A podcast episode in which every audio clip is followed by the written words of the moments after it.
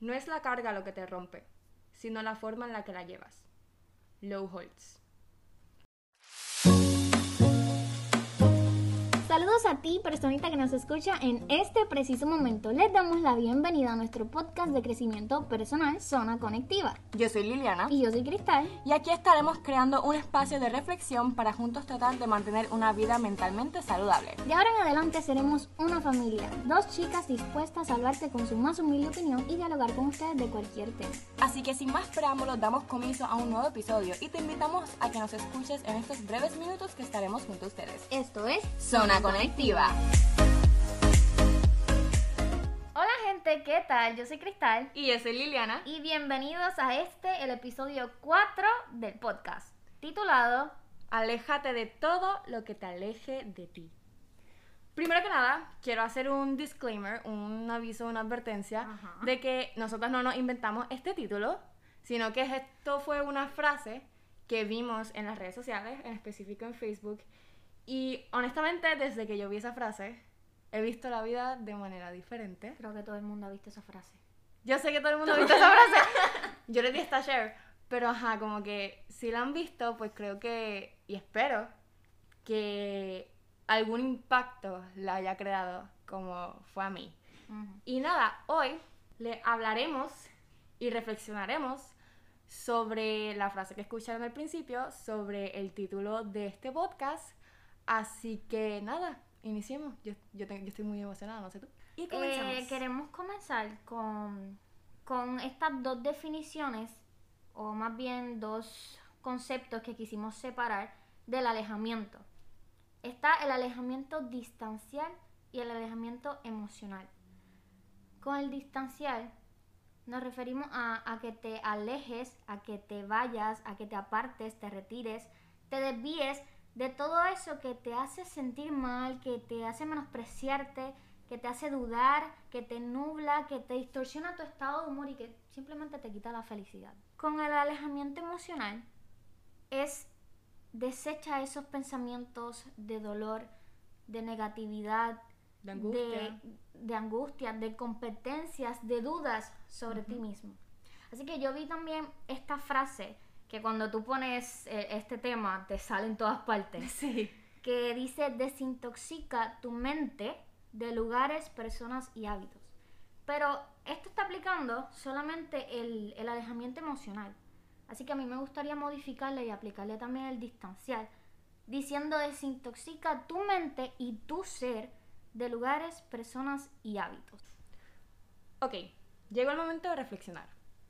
Yo siento que es bien importante reflexionar, ¿verdad? Porque quiero saber en dónde estoy, en dónde está mi mente, en dónde está mi estado, para después saber dónde quiero ir. Bueno, sé dónde quiero ir, pero es importante saber el punto de partida. Y te pregunto, ¿qué son las cosas que cuando sabes que las tienes que hacer o están por llegar, te dan miedo, te entra la frustración, te entra la ansiedad, la incomodidad contigo mismo? ¿Qué son esas cosas que consumen tu energía?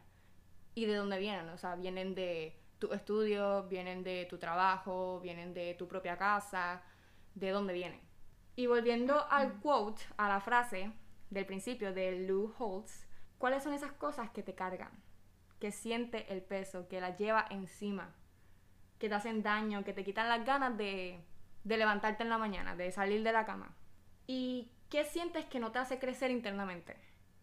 Todas esas cositas que te van a venir en la mente son esas cosas que te alejan de ti mismo, de tu esencia, de lo que te hace único, de lo que te hace vibrar, eh, de lo que te hace sentirte libre, en verdad, porque son esas cosas que te limitan, te gastan la energía, te alejan de ti. Y entonces cuando piensas en eso de aléjate de todo lo que te aleje de ti, ok, ¿qué es ese ti? ¿Qué es ese tú? ¿Qué soy yo? Bueno, pienso yo que esas cosas que me acercan a mí, que soy yo, aquellas cosas que cuando estoy con alguien, ya sea con mis amigos o con una pareja, con, con, con mi, mi familia, y ellos saben que yo estoy bien y sienten que yo estoy bien y me siento feliz y me siento encontrada conmigo misma, esas son las cosas que me acercan a mí. Lo que te da vida, lo que te da ese sentimiento de, de euforia. Lo que te hace sentir tú mismo. Y en verdad que es algo que se siente, porque hay veces que yo pienso, este fin de semana pasado me sentí bien yo. Y es algo como, como que del alma. No sé, algo bien, bien raro.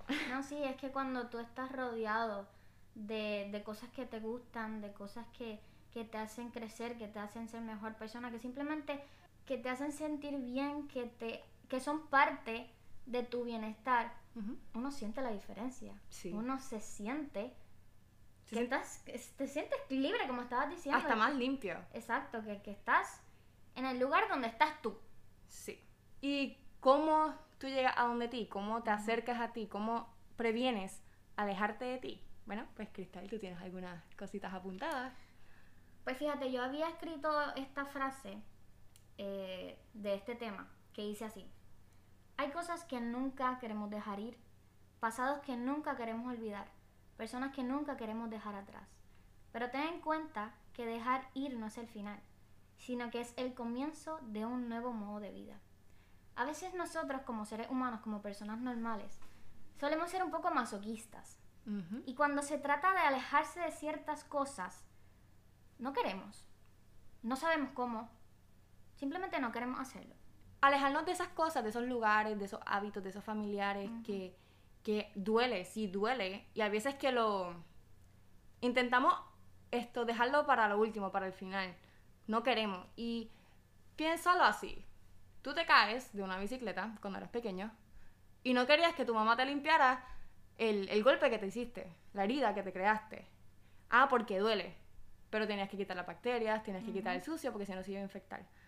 Pues el proceso de alejarte y desintoxicarte y dejar ir es como coger el alcohol, el agua y el jabón y pasarlo por la herida para así quitar el sucio, lo tóxico, la bacteria. Y sí, duele y arde y es un proceso no muy lindo y no muy bueno, pero te va a curar.